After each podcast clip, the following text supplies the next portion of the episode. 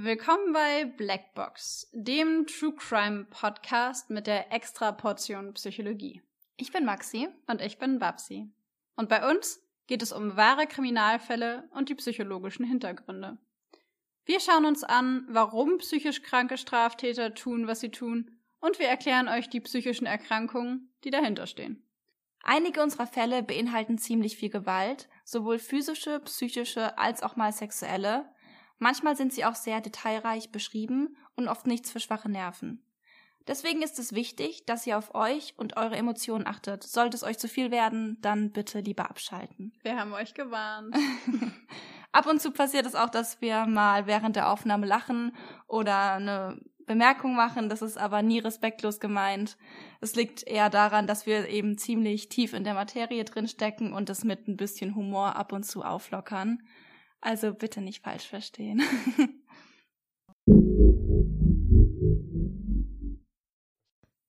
Nimmst du schon auf? Ja. Okay, okay. In unserer heutigen Folge von Blackbox geht es um das Münchhausen bei Proxy-Syndrom. Dass das Münchhausen-Syndrom so ähnlich heißt wie der Lügenbaron Hieronymus Karl Friedrich Freiherr von Münchhausen, ist natürlich kein Zufall. Maxi, hast du schon mal von dem gehört? Ja, ich habe den früher ganz oft äh, als Kind gelesen. Ganz viele Bücher hatte ich von dem. Echt? Und ich habe den ziemlich gefeiert. also ich weiß nicht, ob ihr ihn kennt, aber er war halt dafür bekannt, dass er ziemlich viele ähm, Geschichtchen erzählt hat, hat, die so nicht sein oder passiert sein konnten. Also Stories quasi. Hat so Stories erzählt, hat die sich so ein bisschen ausgedacht. ich glaube, meine Lieblingsstory war, dass er auf einer Kanonenkugel in das feindliche Lager geritten ist, weil er so krass ist und während dem Flug hat er sich's anders überlegt und ist auf die Kanonenkugel, die von den Feinden gerade rüberkam, gesprungen und ist genau. dann wieder zurückgeritten. Natürlich. So nee, doch nicht. Oder hat einen dreibeinigen Hasen gejagt. Nee, nicht dreibeinig, ich glaube achtbeinig war. Achtbeinig, okay. Die Geschichte kann Dreibeinig ich geht ja sogar. Ich wollte gerade sagen, Gell, dreibeinig ja hört sich jetzt nicht so spektakulär Ja, ein, acht, ein achtbeiniger. und äh, hat seine Axt aus Versehen auf den Mond geschmissen, wie es halt manchmal passiert, ne? Und dann. hat es nicht schon erlebt. hat's nicht schon erlebt. Ups. Und dann hat er eine Bohnenranke zum Mond hochwachsen lassen und ist daran hochgekrabbelt und hat seine Axt wieder runtergeholt. Okay. Ja, ist einfach ein Mann der Tat. Ein Mann der Tat. ja, aber ich, ich fand den ziemlich cool. Ich habe da sehr viele Bücher gehabt. Ich kannte ihn nur, weil mein Opa mir, als ich klein war, ab und zu Geschichten erzählt hat, aber tatsächlich kannte ich nur die mit der Kanonenkugel. Also so viele Geschichten können es nicht gewesen sein. Oder ich erinnere mich vielleicht einfach nur nicht mehr. aber ja, da es kein Zufall ist, das Münchhausen bei Proxy-Syndrom hat nämlich auch was mit Lügen zu tun. Und zwar ist es definiert als Unterform der artifiziellen Störungen. Wieder so ein kleines Klugscheißerwort, artifizielle Störung. Kann man wieder nutzen. Und zwar bedeutet das, dass Betroffene absichtlich Symptome erzeugen oder vortäuschen. Also dabei kann es sich um körperliche und oder psychische Symptome handeln und es gibt keinen offensichtlichen äußeren Anreiz. Und die Motivation für dieses Verhalten besteht darin, dass Betroffene die Krankenrolle übernehmen wollen. Und die Symptome sind dann häufig akut und sehr überzeugend, unfassbar dramatisch. Und Patienten gehen oft quasi von Tür zu Tür, von Arzt zu Arzt, von Krankenhaus zu Krankenhaus. Ich meine, ich habe irgendwann mal den Begriff Krankenhaushopper oder Hospital Hopper oder sowas hm, gelesen. Hospital Hopper. Genau. Also man kann sich quasi vorstellen, jemand, der von Arzt zu Arzt zu Arzt geht, ohne tatsächlich Symptome zu haben. Und eine Unterform von diesen artifiziellen Störungen ist das sogenannte Münchhausen-Syndrom, benannt nach dem Lügenbaron, wir nennen seinen Namen nochmal, Hieronymus Karl Friedrich Freiherr von Münchhausen. Ich finde das einen unglaublichen Namen. Die Eltern waren auf jeden Fall kreativ. so wie der Sohn. Hieronymus, finde ich so schön. Ja, also wie der Vater, so der Sohn. Naja, jedenfalls, die Unterform das Münchhausen-Syndrom ist dadurch geprägt, dass sich die Patienten selbst Symptome oder Erkrankungen zufügen oder diese simulieren oder eben auch Verletzungen zufügen oder simulieren, um selbst in diese Krankenrolle zu geraten. Das heißt, sie sind eigentlich gar nicht krank, aber sie tun so, als wären sie krank oder sie sorgen dafür, dass sie wirklich krank werden. Und die zweite Unterform davon nennt man das Münchhausen bei Proxy-Syndrom. das Thema unserer heutigen Folge. Und bei dem Syndrom ist es so, dass der Betroffene das nicht bei sich selber macht, also er macht sich nicht selber krank, sondern eine dritte Person. Und in diesem Fall ist das meistens das Kind, das ist das Dramatische daran. Das heißt, diese Person sorgt dafür, dass das Kind krank wird oder dass da Symptome simuliert werden, die eigentlich gar nicht vorhanden sind. Und dabei gibt es eigentlich keinen externen Anreiz, sowas wie finanzielle Vorteile oder Urlaub oder sowas, wenn man selber irgendwie so tut, als wäre man krank, sondern tatsächlich kommt es aus der Person von innen heraus, eben aufgrund dieser Störung. Genauer gesagt werden die Erkrankungen des Kindes durch nahe Bezugspersonen verursacht. Das ist zu 90 Prozent die Mutter. Das sind meistens weibliche Menschen. also sprich die Mütter, aber es passiert doch oft bei Pflegekindern, von daher ist es nicht immer die leibliche Mutter. Sie werden auf jeden Fall fälschlich angegeben, vorgetäuscht oder künstlich erzeugt. Das kann passieren durch Spritzen, Medikamente, die sie nicht brauchen. Kann auch vorkommen, dass sie die Wunden verunreinigen mit Schmutz oder auch Fäkalien. Das ist richtig furchtbar. Ja. Und sollte das Kind eine Krankheit tatsächlich haben, ist das Bestreben der Mütter eher darin, diese Krankheit zu erhalten, als sie zu heilen. Außerdem passiert es, dass Mütter den Kindern die Luft zuvor abschneiden, dass es zum Atemstillstand kommt. Da haben wir auch ein paar Videos auf YouTube gefunden. Die sind total verrückt. Ja, wo aus den USA da Kameraaufnahmen gibt, wie eben Münchhausen-Eltern, Münchhausen-Mütter sich ähm, verhalten, sobald eben so nenne ich das. Eben sobald das Krankenhauspersonal den Raum verlässt, wie eben sich dann die Mütter verhalten. Sie legen sich mit dem Körper auf das Kind, sodass es nicht mehr atmen kann oder drücken Kissen auf das Gesicht vom Kind. Das sind in den Videos meistens Säuglinge oder Kleinkinder. Ja. Ähm, ja, war schon ziemlich krass anzugucken. Also ihr könnt es euch natürlich anschauen, aber überlegt's euch, weil wir haben uns das angeguckt zu Recherchezwecken für diese Folge und es ist schon nicht leicht dabei zuzugucken. Na, wirklich nicht. Also falls ihr es sehen wollt, aber wir haben euch gewarnt, auf YouTube Münchhausen bei Proxy eingeben dann kommt es. Ist so ein graues Bild, glaube ich. Ja, das Kind wird wiederholt zu medizinischen Untersuchungen und Behandlungen vorgestellt, ohne Befund und auch ohne eine plausible Erklärung der Symptomatik. Außerdem bilden sich die Symptome zurück, wenn die Mutter bzw. die Bezugsperson, die das alles verursacht, nicht anwesend ist. Die Beschwerden halten an, obwohl das Kind eine entsprechende Therapie erhält und werden auch vor allem schlimmer, wenn eine Entlassung ansteht. Also wenn das Kind stationär wäre und die Ärzte sagen, alles ist gut, dem Kind geht's besser, wir können es entlassen, auf einmal verschlimmern sich die Symptome, was aber dann natürlich nicht das Kind verursacht, sondern die Bezugsperson. Ja, Be Bezugsperson. Ja, die meist, weib ja, meist weibliche Bezugsperson. Aber ja, die Bezugsperson ist auch vom Gendern her richtiger. Die Kinder haben meistens eine ziemlich lange Krankheitsgeschichte, die auch komplett erfunden ist. Manchmal werden auch Atteste und Gutachten und so gefälscht. Einfach nur eben eben diese Krankheitsgeschichte am Laufen zu halten. Die typische Münchhausen-Bezugsperson ist äh, emotional bedürftig. Sie braucht Aufmerksamkeit, was auch die Hauptintention hinter diesem ganzen Theater ist. Also sie möchte als liebevolle Mutter wahrgenommen werden, die sich aufopferungsvoll um ihr Kind kümmert Sie möchte, ja, Anerkennung, Lob oder Bewunderung von anderen. Sie sind meistens ziemlich intelligent, haben medizinische Vorerfahrung, was ihnen natürlich dann bei dem Erfinden der Symptome oder Erzeugen der Symptome hilft. Oft waren sie medizinische Assistentinnen oder sowas oder eignen sich eben das Wissen sonst an. Außerdem manipulieren sie ihr Umfeld und setzen es ziemlich unter Druck, sollte dann mal doch irgendwie jemanden Verdacht schöpfen. Typischerweise streiten diese Bezugspersonen außerdem die Anschuldigung meistens sehr vehement ab, auch dann, wenn es Beweise wie Videos oder Unterlagen dazu gibt. Trotzdem, sie geben es wirklich nie zu. Also selbst wenn sie überführt wurden. Selbst wenn sie überführt wurden und vor Gericht sitzen. Ich war es nicht. Ich habe das nie gemacht. Ich habe das nicht gemacht. Ja. Genau. Die Opfer werden oft, also die Kinder dann, werden unter Druck gesetzt emotional. Die Kinder wissen oft, dass sie nicht so krank sind, wie die Mutter es ihnen verkaufen möchte. Hm. Allerdings ist es natürlich so, dass Kinder ihrer Mama eher glauben oder ihren Eltern eher glauben. Ich meine, kennen wir ja alle, was Mama und Papa sagen, wird schon richtig für uns sein, im jungen Alter vor allem. Und sie wissen zwar, dass sie nicht ganz so krank sind, machen aber trotzdem alles mit, weil es kann ja nicht sein, dass Mama oder Papa das komplett erfinden.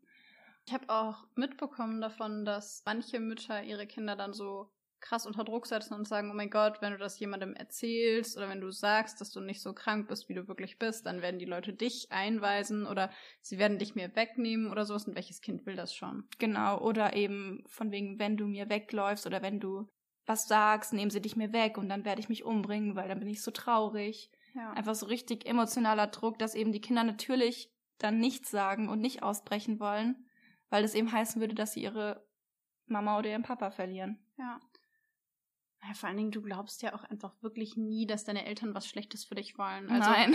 Ich erinnere mich daran, als ich klein war, vielleicht so mit fünf oder sechs, da waren meine Eltern Superhelden. Und sie hatten auf jeden Fall recht. Ich fand es zwar nicht immer gut, was sie so gesagt haben, aber ich hätte nie gedacht, dass sie jemals irgendwas Schlechtes für mich wollen oder dass sie mir irgendwie wehtun wollen oder sowas sondern dachte immer, Mama und Papa sind Superhelden, die können alles und die wissen alles und am Ende des Tages wissen sie, was sie tun. Ja, genau. Und wenn Mama dir Medikamente gibt, dann nimmst du sie, weil Mama weiß, was für dich gut ist. Ja. So, du, sie gibt dir sicher, sicher nichts Schlechtes. Und bei uns war es auch ein ganz großes Ding, dass ähm, du nicht du nicht angelogen wirst von deinen Eltern. So. Also sie sagen dir nichts, was nicht stimmt. War ja. bei uns auch so ein ganz großes Ding. Von daher hätte ich auch, also ich hätte wahrscheinlich als kleines Kind auch alles geschluckt, was sie mir erzählen. Das Münchhausen-Syndrom muss man allerdings generell abgrenzen zu Simulanten. Ich nehme an, wir kennen es alle, dass wir mal krank gemacht haben bei einer Prüfung oder wenn man keinen Bock hatte, zur Schule zu gehen, wenn man keinen Bock hat, arbeiten zu gehen, wenn man einen freien Tag möchte oder den Urlaub verlängern möchte. Oder wenn Tante Gerda kommt und man kann Tante Gerda einfach wirklich nicht ausstehen. und dann so, nein, ich habe Kopfschmerzen, ich kann nicht. Ja, ich kann leider nicht mitkommen. Genau, das Gibt es auch, natürlich. Haben wir wahrscheinlich alle schon gemacht. Nicht lügen. alle haben schon gemacht. Simulanten wissen allerdings, dass sie nicht krank sind. Sie fügen sich selbst keine Symptome oder keinen Schaden zu, sondern behaupten nur, dass sie Symptome hätten, sind sich dessen aber bewusst und würden auch nie selbst sich schaden. Also ich habe nie irgendwie was gemacht, was mir wirklich geschadet hat. Ich habe einfach nur behauptet, ich hatte ganz schlimme Magenkrämpfe. Man würde sich selber halt nichts hinzufügen und man macht es ja auch nur, wenn man diesem einen Event oder dieser einen Prüfung oder was auch immer irgendwie aus dem Weg gehen will. Ja, ja. Das Totschlagargument war immer Magenbeschwerden. Wir wissen alle, was das heißt. Das hat auf jeden Fall immer ganz gut geklappt, das stimmt. Oh, oder Periodenkrämpfe, weil das, da sagen männliche Ärzte nicht so viel. Das stimmt allerdings, mhm. das stimmt allerdings. Ja, also ich meine, lange Rede, kurzer Sinn, wir haben es alle schon gemacht, ja. aber hat gar nichts damit zu tun. Genau. Wie gesagt, wir machen es, um einer Prüfung zu entgehen, um einen Urlaubstag mehr zu bekommen. Das sind ja alles externe Anreize, die von außen kommen. Wir haben keine intrinsische Belohnung, sprich also eine Belohnung, die von uns kommt. Also wir fühlen uns nicht super toll, wenn wir jetzt behaupten, dass wir krank wären. Im Gegenteil, ich habe mich Gegenteil. Äh, ein bisschen geschämt. genau, oder eben wirtschaftlicher Anreiz, dass man simuliert, um eben vielleicht Geld von der Versicherung oder sowas zu bekommen. Hm. Das kann natürlich auch passieren. Also was man auf jeden Fall auch abgrenzen muss vom Münchhausen bei Proxy-Syndrom und auch vom Münchhausen-Syndrom allgemein, ist selbstverletzendes Verhalten. Dabei handelt es sich um selbst zugefügte Verletzungen, die meistens offen und bewusst von Menschen sich selbst zugefügt werden durch Schnittverletzungen oder Brandverletzungen an erreichbaren Körperteilen, sprich an den Armen, an den Oberschenkeln, an den, an den Unterschenkeln vielleicht auch, am Bauch. Und die Menschen, die das machen, und ja genau darunter leiden, dass sie das machen, tun das in erster Linie, um ihre eigenen Emotionen wieder zu spüren. Es gibt häufig das Gefühl von einem inneren Druck, der beschrieben wird, der mittels dieser Selbstverletzung dann gelöst werden kann. Also es ist quasi ein Versuch, Druck aufzulösen. Und diese Menschen verstecken das häufig eher. Das heißt, die tragen häufig langärmelige Oberteile oder sowas und zeigen das nicht. Und es geht auch nicht darum, dass sie in die Krankenrolle wollen oder nur so tun, als wäre irgendwas, damit die Leute da drauf gucken, sondern das hat einfach eine ganz eigene Art von psychischer Erkrankung. Und es ist in keinem Fall witzig und in keinem Fall zu vergleichen mit einem Münchhausen oder Münchhausen bei Proxy-Syndrom. Und wenn ihr sowas seht, dann bitte geht nicht zu diesen Leuten hin und sagt, äh, du willst nur Aufmerksamkeit, das ist Münchhausen-Syndrom, das habe ich in dem Podcast gehört, weil das ist einfach wirklich nicht das Gleiche und das müssen wir unbedingt abgrenzen davon. Ja, und es ist halt auch einfach wirklich kein Schrei nach Aufmerksamkeit, vor allem weil eben diese Patienten meistens auch nicht möchten, dass es jemand sieht. Sie zeigen es ja nicht. Genau, aber ja. selbst wenn es um Aufmerksamkeit geht, hat es nichts damit zu tun, dass das irgendwie in Richtung Münchhausen geht. Also bitte verwechselt es nicht und bitte macht auch keine Witze über Leute, die das mit sich selber machen. Genau. Bisschen ethisch noch wohnwärts. Ja, Schön. das ist, aber das muss auch mal gesagt werden. Ja. Das finde ich auch wichtig. Das ist Ja. mein Anliegen. Ja, auf jeden Fall hier. So. Ja, tatsächlich wüsste ich ganz gerne, da frage ich mich, wie viele Leute das Syndrom Münchhausen bei Proxy vorher schon gekannt haben. Also lass es uns gerne wissen, Oh ja, wir haben jetzt Instagram. weil unserer Erfahrung nach kennen die meisten Leute Münchhausen bei Proxy aus einer Serie, bei der ich immer sage, dass es eine Netflix-Serie ist und bei dem Maxi mich immer korrigiert. Genau, du hattest mir ja erzählt, dass es die auf Netflix gibt und ich kannte diese Serie tatsächlich noch nicht und ich habe von dem Fall auch bisher nicht viel mitbekommen, komischerweise. Und du hattest mir gesagt, dass es auf Netflix gibt. Korrektur, es gibt's auf Amazon Prime mit dem Zusatzabo von Stars Play. Das heißt, du musst irgendwie nochmal extra zahlen. Okay, und um welche Serie geht's? Wir haben den Namen Ah, ja. noch nicht gesagt. The Act. The Act. Also in der Serie geht's um Gypsy Rose, die von ihrer Mutter, die definitiv unter dem Münchhausen bei Proxy-Syndrom sehr leidet. Also Mhm. wirklich sehr leidet. Obwohl eigentlich Gypsy Rose leidet darunter. Richtig, richtig, aber ihre Mutter ist auf jeden Fall ein, ein klarer Fall einer Münchhausen-Mutter. Na, na, na, na, na. Münchhausen-Bezugsperson. Okay. Münchhausen-Bezugsperson. Aber sie ist eine Münchhausen-Mutter. Ja, das stimmt. In dem Fall ist, wie auch immer, jedenfalls ähm, leidet Gypsy Rose sehr darunter. Ihre Mutter fügt ihr unglaublich viele furchtbare Verletzungen zu, äh, drangsaliert sie, misshandelt sie, schleift sie von einem Arzt zum nächsten und lässt die furchtbarsten Dinge mit ihrer Tochter machen.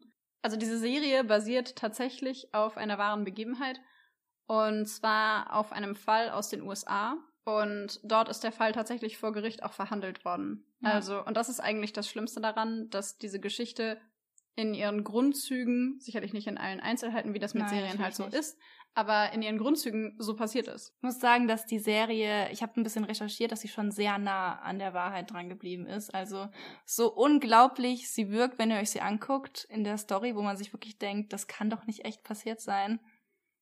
Also vor allem der größte Plot-Twist daran, der ist wirklich passiert. Aber ich werde jetzt nicht spoilern, was das war. Guckt sie euch an, wenn ihr der Meinung seid, dass ihr das abkönnt. ja, auf jeden Fall. Sie ist wirklich sehr krass und kann auch wirklich sehr belastend sein. Also hab's- überlegt euch. Ja, ich habe sie mit meiner Mutter zusammengeschaut und die fand es auch symbolisch. ziemlich heftig. Also klare Empfehlung, wenn ihr der Meinung seid, dass ihr das abkönnt, weil das ist wirklich nicht einfach zu gucken. Vor allen Dingen mit dem Hintergedanken, dass all diese Dinge wirklich passiert sind. ja. Ja, aber dann würde ich vorschlagen, kommen wir gleich demnächst mal zu den Fällen. Fassen wir noch einmal die Symptome zusammen und ihr könnt wieder aufpassen, welche Symptome ihr davon in den Fällen erkennt und welche vielleicht auch nicht oder welche euch noch ganz besonders aufgefallen sind. Ratequiz. Ja, da könnten wir echt mal ein Quiz draus machen. Oh, ich liebe Quiz. Hm. Quizze? Quiz? Quiz. Was ist die Mehrzahl von Quiz? Jetzt wirken wir bestimmt richtig doof, dass wir das nicht wissen. Quizzen? Quizzi?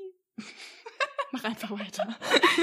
Okay, also Symptome. Bei Münchhausen bei Proxy-Syndrom werden Symptome durch Bezugspersonen von Schutzbefohlenen, häufig von weiblichen Angehörigen oder Pflegemüttern, verursacht oder fälschlich angegeben oder vorgetäuscht. Die Symptome bilden sich bei der Trennung von der Bezugsperson zurück. Das heißt, sobald man das Kind von der jeweiligen Bezugsperson trennt, ist dieses Kind plötzlich nicht mehr krank.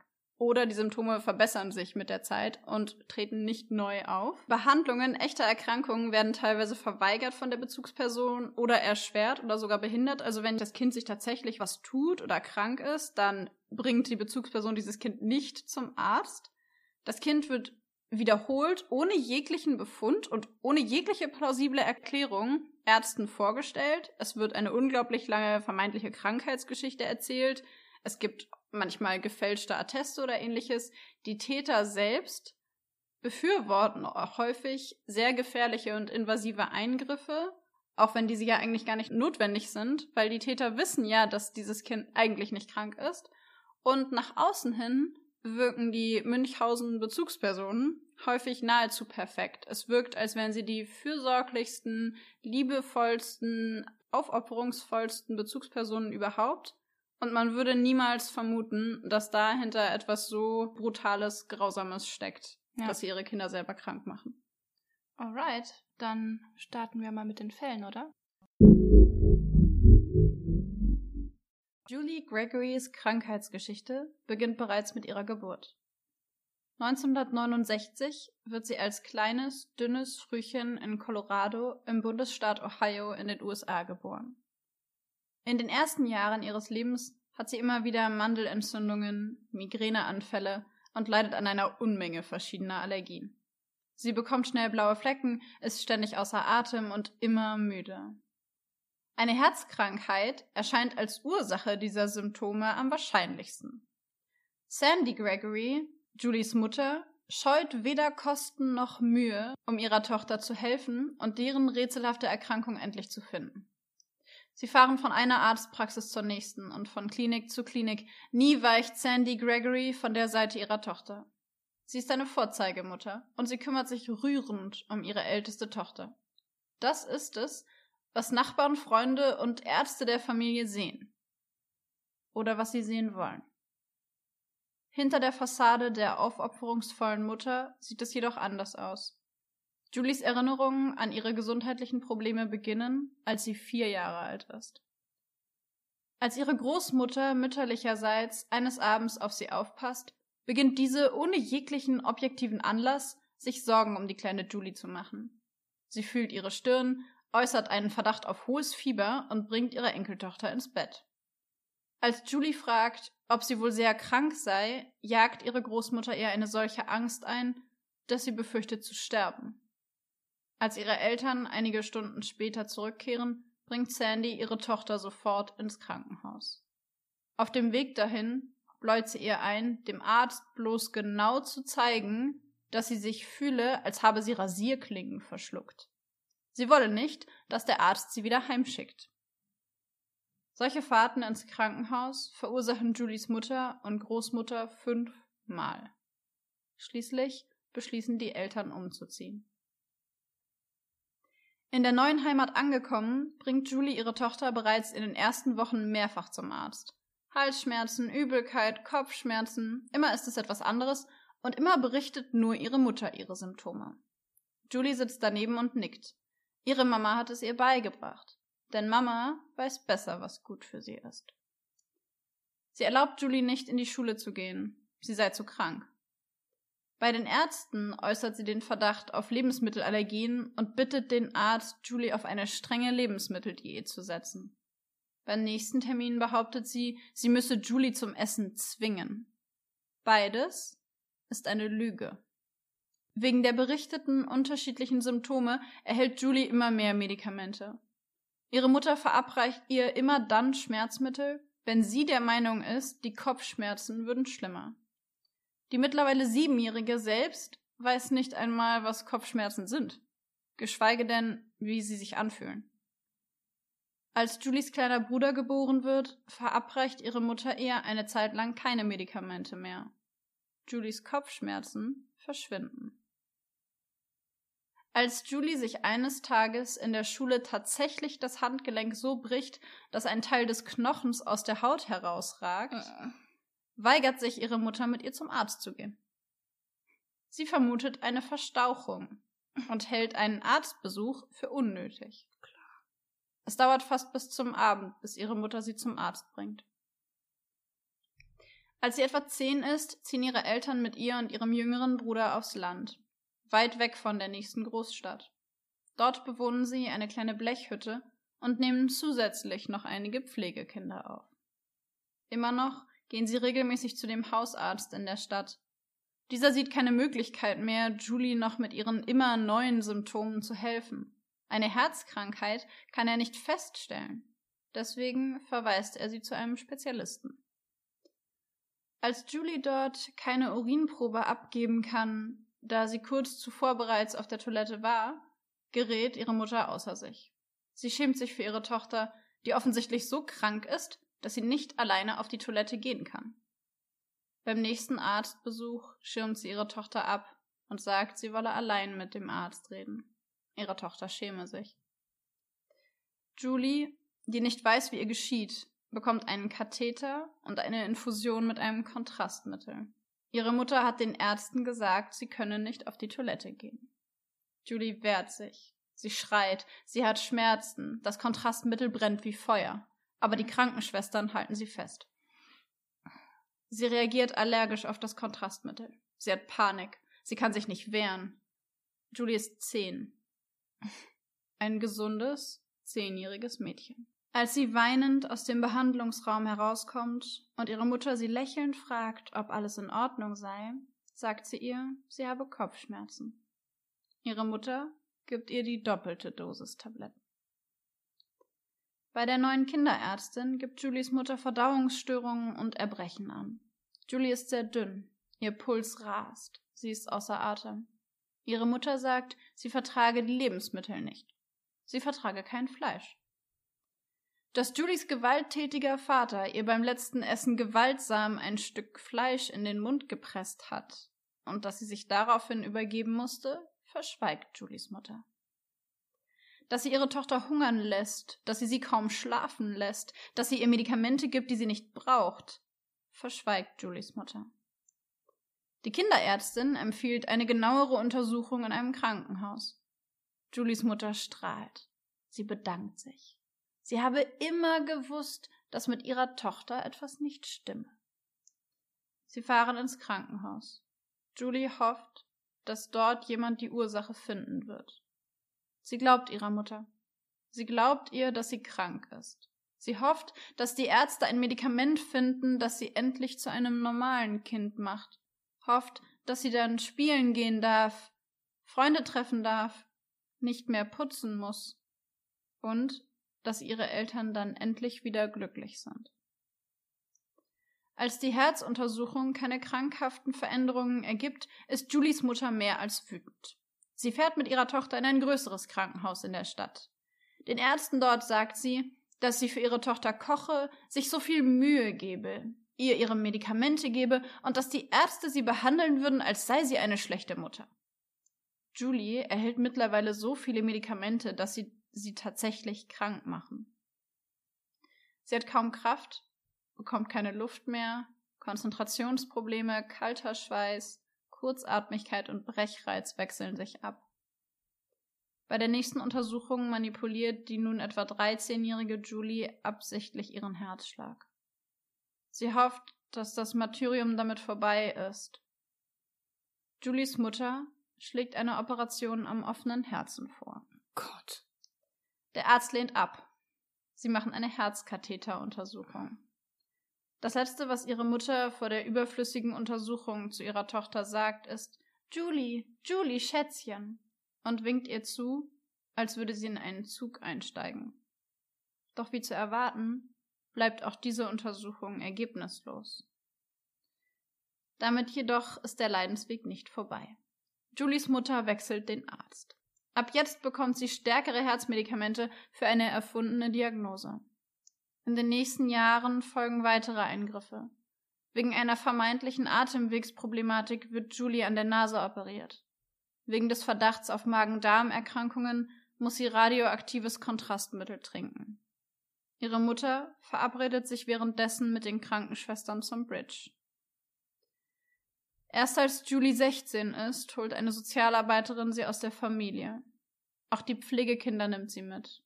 Sie hatten kein besseres Schicksal als Julie selbst. Zehn Jahre später. Julie Gregory sitzt in einer Vorlesung über psychische Erkrankungen. Der Professor spricht über eine Sonderform der Kindesmisshandlung, bei der der Täter, meist die Mutter, ihre gesunden Kinder absichtlich krank macht. Manchmal erfinde die Mutter die Symptome, manchmal verursache sie sie auch. Diese Form der Kindesmisshandlung nenne man auch Münchhausen bei Proxy. Julies Welt bricht zusammen.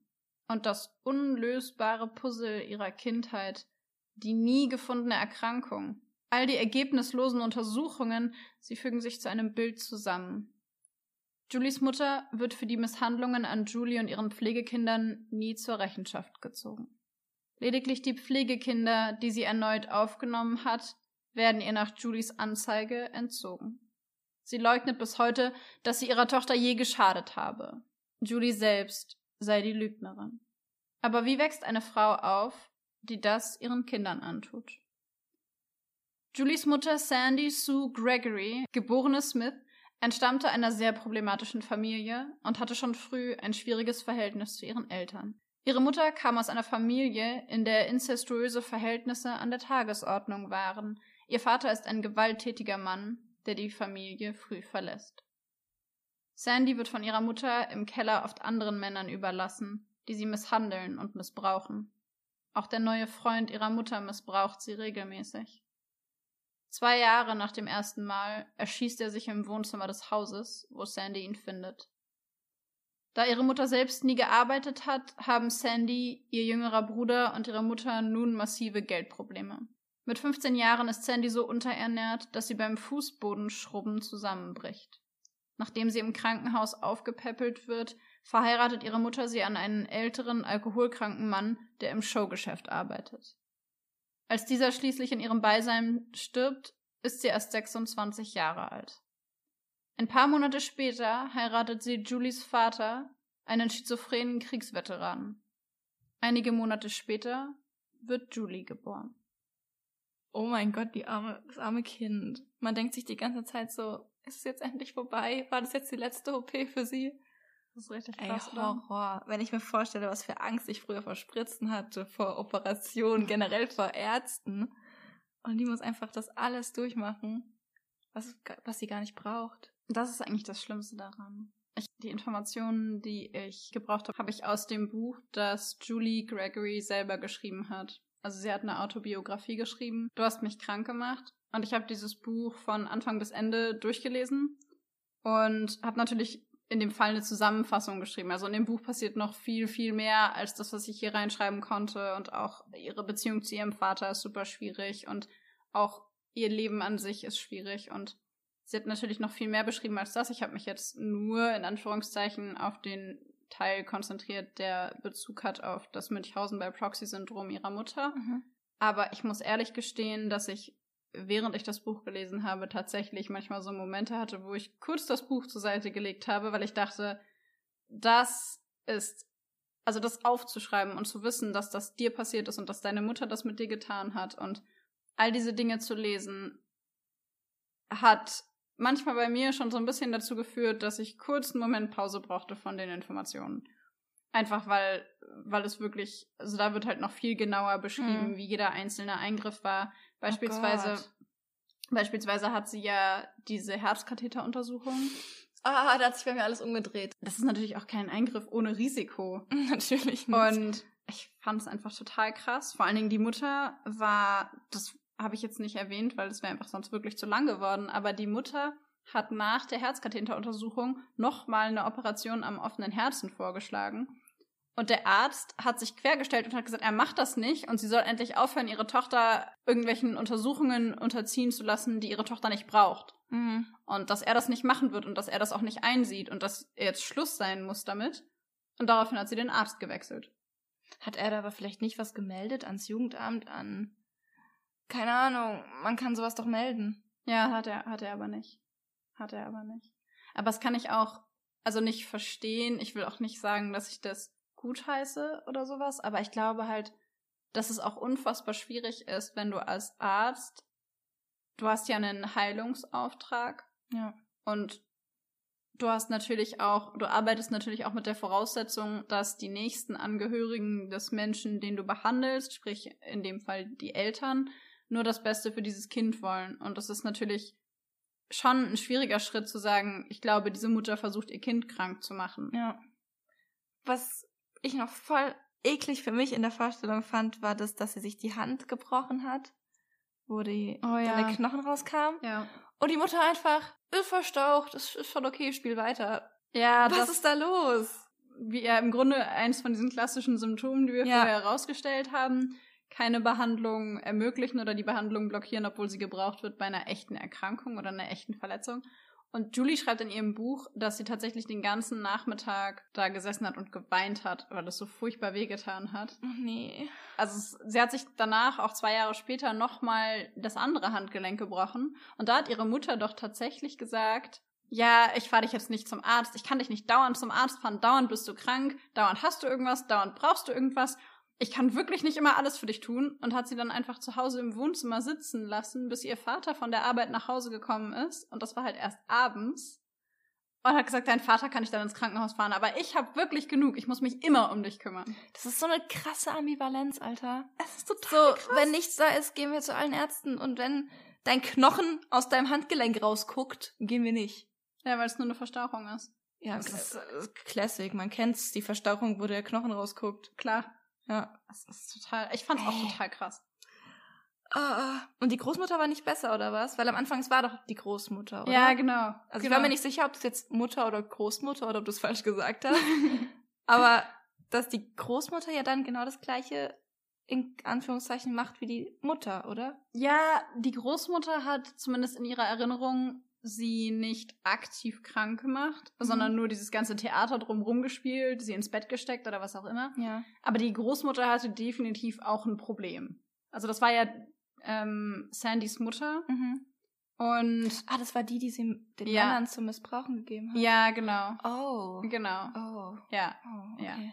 Ähm, also man kann sich vorstellen, dass auch diese Frau möglicherweise geistig nicht ganz auf der Höhe gewesen ist. Und Julie erzählt in ihrem Buch, dass ihre Großmutter mit ihr zusammen Auto gefahren ist und dann ist sie mit Absicht mit einer niedrigeren Geschwindigkeit gegen Bäume oder in andere Autos reingefahren. What? Weil sie diese, diese Aufmerksamkeit und diesen Aufruhr richtig cool fand und hat Julie dann auch einfach im Auto sitzen lassen und ist aus dem Auto gesprungen und dann irgendwie auf die Fahrbahn gelaufen und ist dann irgendwie weggegangen und hat sich von weiter Entfernung aus angeguckt, wie Passanten auf diesen Unfall reagieren und wie die Leute dann zu einer Traube auflaufen und alle denken, oh Gott, oh nein, was ist mit dem Kind passiert? Und dann wurde ihr halt irgendwann der Führerschein entzogen. Aber das Ja. hat sie wohl ein paar Mal gemacht und Julie saß halt jedes Mal mit im Auto. Gott, das sind ja ganz andere Baustellen. Wirklich, Halleluja. wirklich. Oh mein Gott. Ich war unfassbar schockiert, als ich das gelesen habe, weil ich mir dachte, gibt es in dieser Konstellation irgendjemanden, der, also entschuldige die Formulierung, aber der noch alle Tassen im Schrank hat? So der, der Vater, die Mutter, die Großmutter, was? Also, alle komplett. und es hat mir so unfassbar leid getan für Julie und für ihre Pflegegeschwister, kann man das so sagen? Ja. und für ihren Bruder, weil ich mir dachte, um Gottes Willen, so um euch rum war einfach niemand, der so ein bisschen die Fähigkeit hatte, gesunde Beziehungen zu führen und auf Bedürfnisse von Kindern einzugehen und auf dich aufzupassen. Ja, da war ja echt niemand. Ich dachte halt, als du Großmutter erwähnt hast, dachte ich so, die ist bestimmt nett und die ist bestimmt besser als die Mama. Ja, nein. Hm, nein. Wow, Leider das ist nicht. so traurig. Ja. Ja, die Julie hat doch bestimmt auch noch daran zu knappern, psychisch oder sowas, würde ich denken. Ja, sie hat super lange damit zu tun gehabt. Allein als sie mit 26, das habe ich ja erzählt, mit 26 in der Uni ist. Das sind ja zehn Jahre Sprung dazwischen. Und bis sie 26 war, war ihr einfach nicht klar, was ihre Mutter mit ihr gemacht hat. Ja. Es war ihr einfach nicht klar. Und sie hat sich bis zu dem Zeitpunkt, obwohl sie ausgezogen ist, nie richtig um sich selber kümmern können und hatte ganz ungute Beziehungen mit Männern. Also für sie einfach psychisch nicht gesunde Beziehungen Hm. mit Männern und konnte sich auch nicht gut um sich selber kümmern, was Essen und Lebensmittel und ähnliches angeht und hat ganz lange damit zu tun gehabt und hat erst mit 26, erst in Anführungszeichen, Ja. mit 26 angefangen, sich damit auseinanderzusetzen, wer sie ist und dass sie gesund ist und dass alles okay ist und sich um sich selber zu kümmern und zu sich selber eine Beziehung aufzubauen. Und von daher glaube ich, ich denke, wenn du sowas erlebst, dann begleitet dich das möglicherweise oder ich glaube ziemlich sicher begleitet es dich für den Rest deines Lebens. Das glaube ich auch. Was nicht heißt, dass es dich für den Rest deines Lebens negativ hemmen oder beeinflussen muss oder sowas, aber ich glaube, es begleitet dich immer. Was aber normal ist, weil ich denke, jeder von uns hat Erfahrungen gemacht oder Ereignisse oder Dinge erlebt, die ihn begleiten, ob jetzt im Positiven oder im Negativen. Ja, das sind ja auch mit Kernerlebnisse, die halt einfach Ja. wichtige Dinge in deinem Leben waren. Ja, nur als ich das Das Buch gelesen habe, dachte ich mir die ganze Zeit, ich wünschte, sie hätte diese Kernerlebnisse nicht. Natürlich. Das hat mir so leid getan. Es ist wirklich heftig. Vor allem mit 26, das dann wie so ein Schlag, das dann zu erfahren, was das war. Und plötzlich ergibt alles Sinn. Ja. Plötzlich weißt du, was passiert ist. Das ist total, total verrückt. Krass. Ja. Kann man sich gar nicht vorstellen. Ich bin Alright. gespannt auf deinen Fall. Mein Fall ist sehr aktuell. Er ist aus dem Jahr 2019. Das heißt, einige von euch könnten ihn eventuell kennen. Es ist das Jahr 2014. Maike B. ist Mutter von sechs Kindern, davon sowohl eigene als auch dauerhafte Pflegekinder. Vier davon sind schwer krank, ein weiteres hat sie bereits in jungen Jahren verloren. Maike ist eine gute Mutter. Sie ist immer für ihre Kinder da, zeigt sich verständnisvoll und geduldig und sieht auch nach den erlittenen schweren Schicksalsschlägen positiv in die Zukunft. Ihre Kinder sind ihr ein und alles. Ihre älteste Tochter Jessica ist 21 Jahre alt und lebt bereits nicht mehr zu Hause. Eigentlich hätte sie eine Zwillingsschwester haben sollen, diese aber ist noch im Mutterleib verstorben. Maike litt sehr unter diesem Verlust, erkrankte in der Zeit nach der Geburt an Depression. Doch glücklicherweise ist Jessica nicht die einzige Tochter. Sie hat eine kleine Schwester, Jennifer. Und dann sind da noch ihre Brüder, Jerome, Jeremy und Jendrik. Entschuldigung. Die drei lieben es, miteinander herumzutollen und Wettrennen zu starten. Was für andere Kinder eine Selbstverständlichkeit ist, gestaltet sich für die Geschwister schwierig. Sowohl die drei Jungs als auch Jennifer sind an Osteogenesis imperfecta erkrankt, umgangssprachlich besser als die Glasknochenkrankheit bekannt. Wildes Herumtollen ist für die Geschwister höchst gefährlich. Schon kleinste Stöße können bei ihnen zu schweren Knochenbrüchen führen. Um dies zu vermeiden, dürfen sie am Tag nur 50 bis 80 Schritte laufen, was von ihrer besorgten Mutter strengstens kontrolliert wird. Den Rest des Tages müssen sie im Rollstuhl verbringen. Wettläufe zwischen den Brüdern können so höchstens einmal am Tag stattfinden, was schrecklich einschränkend für sie sein muss. Auch Jennifer kann von einem Leben als normaler Teenager nur träumen. Doch als wäre diese Erkrankung nicht schon genug, leiden alle vier zusätzlich an Asthma, Arthritis, sind Allergiker und starke Bluter. Zuletzt kam Joel, der jüngste von Mikes Kindern. Joel ist seit dem Säuglingsalter sowohl geistig als auch körperlich behindert. Er zeigte keinen für Neugeborene natürlichen Saugreflex und musste daher über eine Sonde ernährt werden. Für ihn habe Maike sich bewusst entschieden, sagt sie. Er sei ein Pflegekind, das sie in ihre Familie aufgenommen hatte um ihm endlich ein schönes und friedliches Zuhause zu ermöglichen. Es scheint, als habe Joel damit endlich die liebende Familie gefunden, die ein jedes Kind verdient. Trotz all diesen Erkrankungen in, in ihrer Familie ist Maike B. nach wie vor positiv, wirkt glücklich in ihrer Rolle als Mutter. Neben den zahlreichen Arztbesuchen ihrer Kinder betreut sie als Tagesmutter vier weitere Kinder und gibt Schwimmunterricht für Behinderte. Sie backt Kuchen für Kinderflohmärkte und engagiert sich stark im Bundesverband Rehabilitation für Menschen mit Behinderung. Außerdem bringt sie die Schule ihrer Kinder dazu, einen behindertengerechten Fahrstuhl, eine Rollstuhlrampe und Notfallrutschen zu installieren. Auch wenn das viel Kraft und Zeit kostet, für ihre Kinder tritt Maike fordernd und resolut auf. Auf die Nachfrage, wie sie all das schafft, antwortet sie, man wächst da so rein. Auch das Geld spielt eine Rolle in Maike B.s Leben. Sie und ihr Mann sind beide berufstätig und erhalten Sozialleistungen. Dennoch wird das Geld für all die Kinder und die Zusatzkosten manchmal knapp. Und trotzdem, nie hört man sie meckern oder nörgeln. Stattdessen trägt sie stets ein Lächeln auf den Lippen. Ihr Motto, wirklich arm ist nur, wer keine Fantasie und keine Freunde hat. Maikes optimistische Art zusammen mit den zahlreichen Schicksalsschlägen, die sie in ihrem Leben bisher verkraften musste, machen Journalisten und das Fernsehen auf sie aufmerksam. Es werden zahlreiche Artikel in bekannten Magazinen wie dem Stern und dem Spiegel veröffentlicht. Am 16. Oktober 2014 ist sie sogar bei Markus Lanz zu Gast und damit im Fernsehen zu sehen. Ganz Deutschland bewundert diese Mutter, die sich mit so viel Selbstlosigkeit sowohl um ihre Kinder als auch um andere Benachteiligte kümmert. Maike B. erweckt den Eindruck einer starken Frau, die sich mit Liebe und Hingabe aufopferungsvoll um ihre kranken Kinder kümmert. Eine unglaubliche Mutter, die Großartiges leistet. Einige Jahre später wundern sich die Nachbarn. Sie sehen die drei Jungs, die normalerweise im Rollstuhl sitzen. Sie tollen übermütig draußen herum und spielen miteinander offensichtlich ohne körperliche Beschwerden.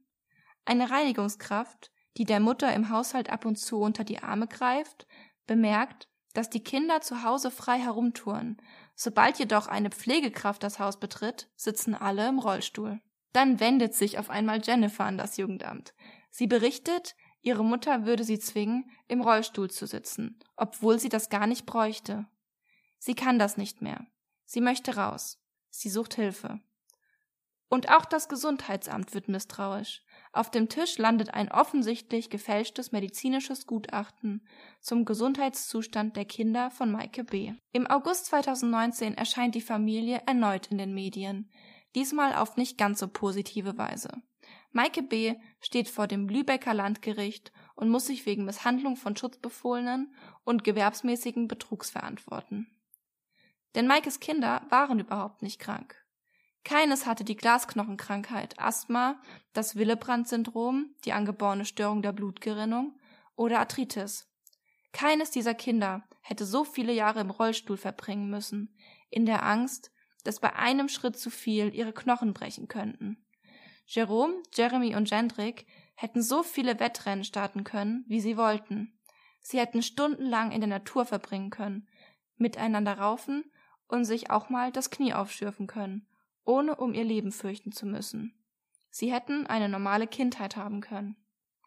Maike B. wusste, dass ihre Kinder keine der angeblichen Krankheiten hatten. Dennoch brachte sie dazu, diese bei Kontakt mit Ärzten, Pflegekräften und Behörden zu simulieren. Sie gab ihnen Spritzen und Medikamente, fälschte sogar ärztliche Atteste. Sie erzählte ihnen, dass die Kinder bei Nichteinhaltung ihrer Regeln schreckliche Konsequenzen zu erleiden hatten, wie beispielsweise eine Querschnittslähmung. Die Kinder, die zwar wussten, dass sie nicht ganz so stark beeinträchtigt waren, wie die Mutter sie glauben lassen wollte, sich jedoch trotzdem vor dem, was ihre Mutter sagte, fürchteten, machten mit. Maike war schließlich ihre Mama. Sie wusste, was richtig war. Sie würde nie etwas tun, was ihnen schaden könnte. Mütter beschützen schließlich ihre Kinder. Zwischen 2010 und 2016 schaffte es Maike B., durch gefälschte Atteste und Gutachten ca. 140.000 Euro an Hilfs- und Sozialleistungen erschlichen zu haben. Zusätzlich hortete sie Medikamente im Wert von Hunderttausenden Euro. Vor Gericht streitet Maike B. alles ab. Von ihren Kindern äußert sich nur eines zu den Vorwürfen. Die älteste Tochter Jessica, die früh genug ausgezogen war und daher nicht betroffen. Dennoch bekam sie mit, wie ihren Geschwistern eingeredet wurde, dass sie krank seien. Besonders wenn Gutachter angekündigt waren, sollten sie sich krank stellen, so Jessica. Die Gerichtsgutachterin attestierte Maike B. das Münchhausen-Stellvertreter-Syndrom, auch Münchhausen bei Proxy genannt. Trotzdem entschieden Richter, dass weder eine volle noch eine verminderte Schuldfähigkeit vorlag. Maike B. wurde zu acht Jahren Haft aufgrund von schwerem Missbrauchs Schutzbefohlener, Betrugs und Urkundenfälschung verurteilt. Wegen Fluchtgefahr wurde sie noch im Gerichtssaal verhaftet und in Untersuchungshaft genommen. Krass. Ja, das war mein Fall. Vielleicht hast du ihn gekannt, ich weiß ja nicht. Der war ziemlich präsent in den Medien. Ich, ich habe in den Medien ein paar Mal was darüber gelesen. Muss aber ehrlich gestehen, dass ich den Fall nicht bis ins kleinste Detail kannte. Von daher wusste ich viele von den Details noch nicht. Die allererste Frage, die ich mir währenddessen schon gestellt habe, ist, die älteste war Jessica? Ja. Und die jüngere war Jennifer. Ja. Und Jennifer ist zum Jugendamt gegangen und hat gesagt, sie muss gar nicht im Rollstuhl sitzen, sie will das alles nicht mehr. Genau. Aber sie hat sich in der Gerichtsverhandlung selber nicht mehr Nein. dazu geäußert. Im Gerichtssaal hat sich keines der Kinder außer Jessica geäußert. Und weiß man was darüber, warum Jessica so lange nichts gesagt hat? Nee, dazu habe ich nichts gefunden. Also es wird nur erwähnt in den ganzen Artikeln, dass eben Jessica was dazu gesagt hat oder Ja. ausgesagt hat. Allerdings wird auch nicht gesagt, warum sie erst jetzt was sagt, Ja. Weil sie hat es ja mitbekommen. Ja, na gut, das ist halt ihre Mutter, ne? Ja, Das eben. Das ist wieder, was wir vorhin gesagt haben. Ja, man kann natürlich. sich auch bei dem Vater fragen, was ist eigentlich mit dem Vater? Ich meine, der hat im gleichen Haus gelebt, hat das doch alles mitbekommen. Also du kannst mir doch nicht erzählen, dass er das nicht gewusst hat. Nee, natürlich nicht. Ähm, Väter sind in der Konstellation, haben wir jetzt auch ein paar Mal schon gelesen, dass die oft passiv sind, Ja. haben eine sehr unterdrückte Rolle im, in der Familie. Also die Mütter sind die Dominanten, die Mütter kümmern sich um die Kinder, die Mütter regeln das alles und die Väter stellen sich da so ein bisschen zurück. Sie lassen die Mutter machen und mischen sich da nicht ein. Dennoch sehen sie natürlich, was da passiert. Sie sehen ja auch, dass die Kinder nicht im Rollstuhl sitzen müssen. Also der Vater hat jetzt das natürlich gesehen. Ja. Gesehen, dass seine Kinder mehr als 50 bis 80 Schritte am Tag laufen können. Und bei ihm steht gerade, laut meinem Kenntnisstand auch noch im Raum, ob er eine Anklage wegen Unterlassung bekommt. Mhm. Was irgendwie auch angebracht wäre, meiner Meinung nach. Er ist auch Erziehungsberechtigter Ja. und hat auch eben den Auftrag, seine Kinder zu beschützen und hat bewusst weggesehen. Weil ich meine, du kannst mir nicht erzählen, dass er das nicht gerafft hat. Ja, in meinem Fall war das ja auch so, dass der Vater tatsächlich, wenn überhaupt, noch mitgemacht hat, aber Mhm. beschützt hat er seine Kinder auch nicht wirklich. Ja. Gut, ich meine, anders würde es ja auch gar nicht funktionieren. Hättest du dann einen Vater, der eingreifen würde, Dann würde es gar nicht so weit würde kommen. es gar nicht so weit kommen, eben. Das stimmt. wäre gar nicht möglich dann. Und der allerjüngste, Joel, war ein Pflegekind, das die Mutter aufgenommen hat. Der war behindert. Genau, War also das über schon den. vorher so oder weiß man was, ob die Frau das... Bei ihm habe ich nicht viel über ihn gefunden. Er wurde in den Gericht, in den Gerichtsartikeln dann nicht mehr erwähnt. Mhm. Er war ein Pflegekind, also ich habe jetzt angenommen, dass es bei ihm gestimmt hat. Vor allem auch, weil er eben nicht erwähnt wurde, dass er eins von den Kindern war, die gar nicht krank waren. Okay. Würde aber halt auch wieder dazu passen, dass sie als Münchhausen bei Proxy Betroffene, dadurch, dass sie Aufmerksamkeit möchte und als gute Mutter angesehen, dass sie dann sich ja bewusst für ein Pflegekind entscheidet, was Hilfe braucht, beziehungsweise was Behinderung und Erkrankung schon hat, ja. Mhm. Was ich total extrem fand an deinem Fall, war, wie diese Frau sich nach außen hin dargestellt hat. Voll, voll. Also das, das habe ich, davon habe ich, als der Fall losging quasi, habe ich darüber ein bisschen was gelesen.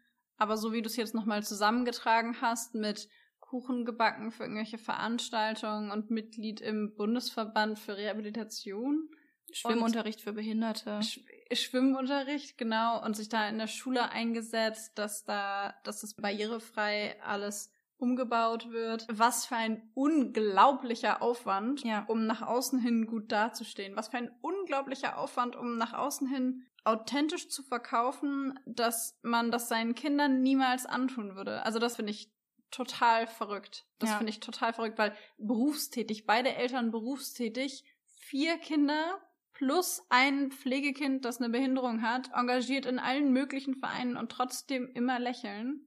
Und ich muss ehrlich sagen, als du das gesagt hast, was ihr Motto war, was war das? Wirklich arm ist nur, wer keine Fantasie und keine Freunde hat.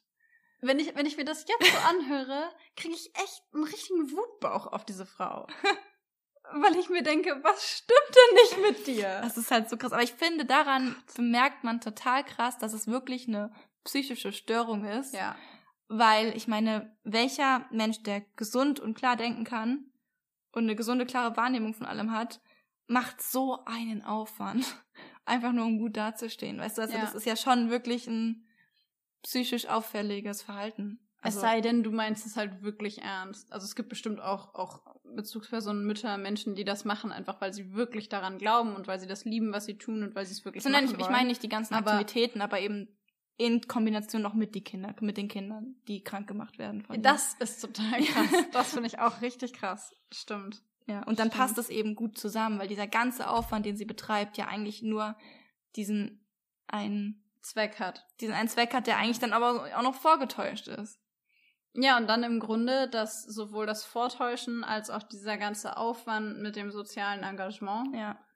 im Grunde ja nur das Ziel verfolgt von, ich möchte gerne darstellen, was für ein unglaublicher Held ich bin. Ich Ja. finde, das klingt unfassbar nach jemandem, der gerne ein Held sein möchte, zu dem andere Leute aufschauen und denken, oh, wie kann man so großartig Ja. sein, wie kann man so viel Energie haben und wie kann man so ein guter Mensch sein. Ja. Mich hat auch total interessiert, ein bisschen was über ihre Hintergrundstory zu erfahren, also über ihr, ihre Kindheit oder ihr Leben vor ihren Kindern, weil wir da ja viel gefunden haben, beziehungsweise viel bekannt ist von so Persönlichkeitstypen. Ja, stimmt, oder so Auffälligkeiten. Genau, Ein einfach wie so ein eben Profil von einer Münchhausen-Bezugsperson.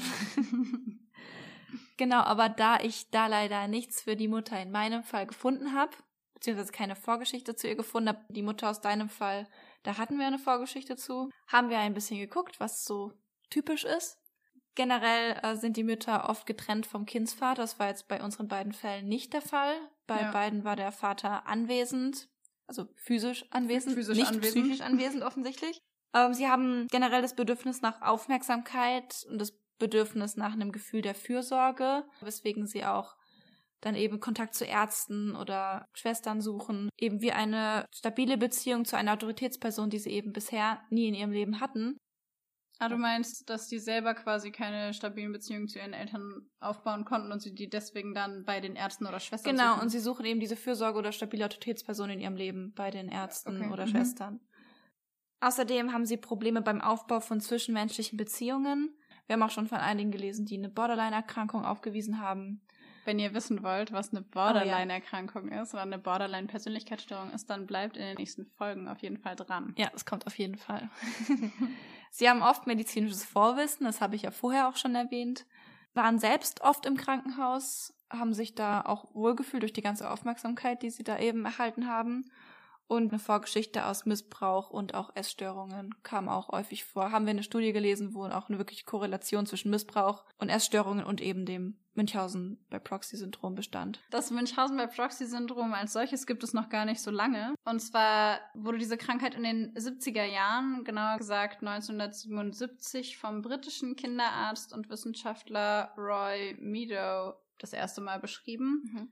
Und er hat da zwei Fälle von Müttern beschrieben, die darunter gelitten haben. Und die eine davon hat ihr Baby so lange mit Salz vergiftet, bis es mit 15 Monaten gestorben ist. Und die andere hat den Urin ihres Kindes mit ihrem eigenen Urin gemischt, damit es falsche Untersuchungsergebnisse gibt. Und anhand dieser beiden Fälle wurde eben das allererste Mal das Münchhausen bei Proxy-Syndrom beschrieben. An sich kann man sagen, dass die Erkrankung sehr selten ist, beziehungsweise sehr selten diagnostiziert wird. Ja. Das ist ja nicht unbedingt das Gleiche. Offizielle Zahlen sprechen von 0,2 bis 2 Kinder auf 100.000 Kinder. Und es gibt eine Studie, die über elf Jahre hinweg quasi Verdachtsfälle erhoben hat. Und es gab 190 Verdachtsfälle und 95 Fälle davon sind gesichert gewesen, also tatsächlich belegt worden. Und tatsächlich, wenn man sich die Zahlen anguckt, was diese Erkrankung der nahen Bezugsperson für die Kinder bedeutet, dann ist es so, dass 30 Prozent der Kinder an den Folgen dieser Misshandlung sterben und 8 Prozent für immer entstellt oder körperlich beeinträchtigt bleiben. Das ist schon richtig krasse Zahlen eigentlich. Also sind, die Zahlen sind schon sehr hoch. Und die Diagnose selber ist schwer, die Dunkelziffern dementsprechend auch hoch. Und das Problem, das eigentlich am allergrößten ist, ist, dass Mütter die Klinik häufig sofort wechseln oder verlassen oder den Arzt wechseln, sobald sie fürchten, dass jemand herausfinden könnte, dass sie das ihrem Kind selber antun. Und auf der anderen Seite ist es eben so, dass auch das medizinische Personal und Ärzte sich unsicher sind bei der Diagnose, weil es natürlich fließende Übergänge gibt. Wir haben vorhin beispielsweise die Simulanten und Menschen, die sich selbst verletzen, abgegrenzt. Aber es gibt natürlich auch noch Menschen, die hypochondrische Störungen oder hypochondrische Züge haben, wo die Mutter selber das gar nicht induziert, aber mit ihrem Kind trotzdem immer wieder wegen eigentlich keiner schlimmen Symptome zum Krankenhaus oder zum Arzt fährt. Aber sie verursacht die Symptome eben nicht. Genau, aber da einfach Ja. eine Differenzierung zu finden, ist für die Ärzte natürlich auch nicht ganz so einfach. Und wenn dann der Verdacht vorliegt auf das Münchhausen bei Proxy oder auch Münchhausen Stellvertreter übrigens, Münchhausen Stellvertreter-Syndrom kann man es auch nennen, dann müssen die Ärzte oder das Pflegepersonal eben sehr, sehr vorsichtig und sehr sorgfältig vorgehen, weil wenn sie zu der Mutter keine vertrauensvolle Beziehung aufgebaut haben, dann ist es natürlich schwierig, die Mutter selber dazu zu überreden oder davon zu überzeugen, sich behandeln zu lassen. Weil wenn das schief geht und die Mutter einfach geht, hat der Arzt gar keine Handhabe mehr und keine Interventionsmöglichkeiten mehr. Und auf der anderen Seite muss der Arzt aber natürlich schauen, dass er möglichst den Schaden vom Kind abwendet und darauf achtet, dass dem Kind nicht noch mehr passiert. Und das ist natürlich eine super schwierige Situation. Also am einfachsten ist es eigentlich, und ich denke mal, der Gedanke ist euch sicherlich auch schon allen gekommen, Videoaufnahmen zu machen, sprich die Mutter dabei zu filmen oder die Bezugsperson zu filmen, um zu beweisen, dass es passiert ist, dass sie das wirklich getan hat. Das Schwierige daran ist nur, in den USA ist das liberaler, in Großbritannien ist das einfacher, in Deutschland ist das in der Umsetzung eher schwierig aufgrund der Persönlichkeitsrechte. Also sprich, datenschutzrechtlich ist es eben einfach nicht erlaubt, Menschen zu filmen, ohne sie mindestens darüber zu informieren, wenn sie nicht sogar um ihre Erlaubnis gefragt ja. oder gebeten werden müssen. Und dann müsste man Hinweisschilder in den Fluren aufhängen in den Krankenhäusern. Und welche Mutter würde bei ihrem Kind beispielsweise einen Atemstillstand verursachen, wenn sie weiß, dass sie gefilmt wird? Eben, das macht halt gar keinen Sinn. Die Schwierigkeit dabei ist eben auch für die Ärzte selbst. Da könnte man sich jetzt natürlich fragen, Mensch, wenn so ein Arzt eine Mutter im Behandlungszimmer hat und der hat irgendwie den Verdacht, dass da irgendwas nicht stimmt, warum geht der nicht einfach zum Jugendamt? Und das haben wir uns natürlich auch gefragt, weil wir dachten, da muss man doch irgendwie was machen können, da muss es doch irgendwie eine Möglichkeit geben. Und es gibt tatsächlich eine gesetzliche Regelung dazu. Natürlich gibt es die. In Deutschland gibt es für nahezu alles eine gesetzliche Regelung. Und in diesem Fall ist es aus dem Gesetz zur Kooperation und Information im Kinderschutz. Und zwar handelt Paragraph 4 von der Beratung und Übermittlung von Informationen durch Geheimnisträger bei Kindeswohlgefährdung. Und dieser Paragraph sagt, wenn Ärzte, Berufspsychologen, Berater, Mitglieder von anerkannten Beratungsstellen, staatlich anerkannte Sozialarbeiter, Lehrerinnen oder Lehrer etc. etc. in Ausübung ihrer beruflichen Tätigkeit gewichtige Anhaltspunkte für die Gefährdung des Wohls eines Kindes erhalten oder sie ihnen bekannt werden, so müssen sie mit dem Kind oder dem Jugendlichen und den Personensorgeberechtigten die Situation erörtern und, wenn erforderlich, bei den Sorgeberechtigten darauf hinwirken, dass sie eben sich Hilfe suchen. Und dabei ist natürlich zu beachten, dass der Schutz des Kindes oder des Jugendlichen dabei nicht in Frage gestellt werden darf.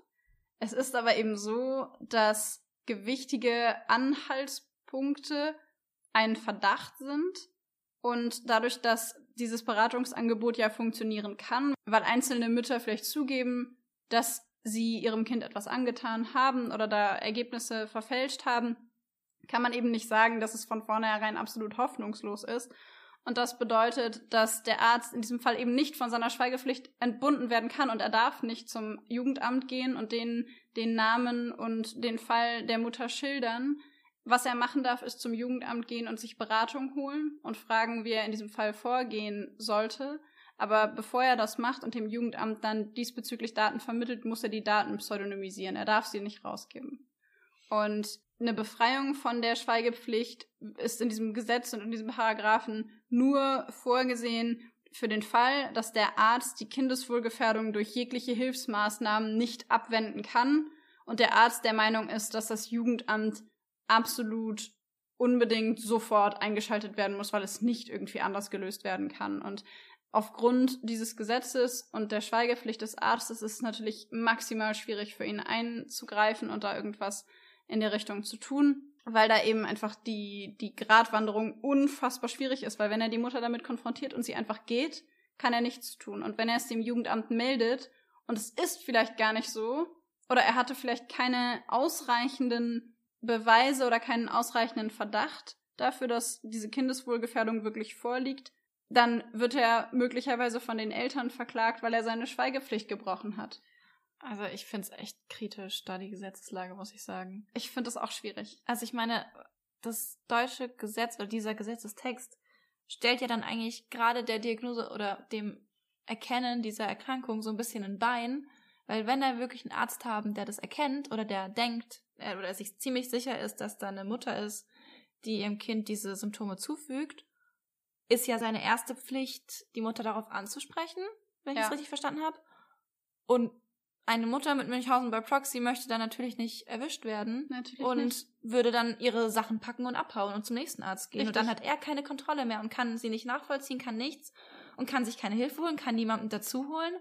Richtig, er kann Also es ich nicht. finde es echt und, ungeil, muss ich sagen. und es zu beweisen ist aufgrund der Datenschutzverordnung natürlich unfassbar schwierig. Nee.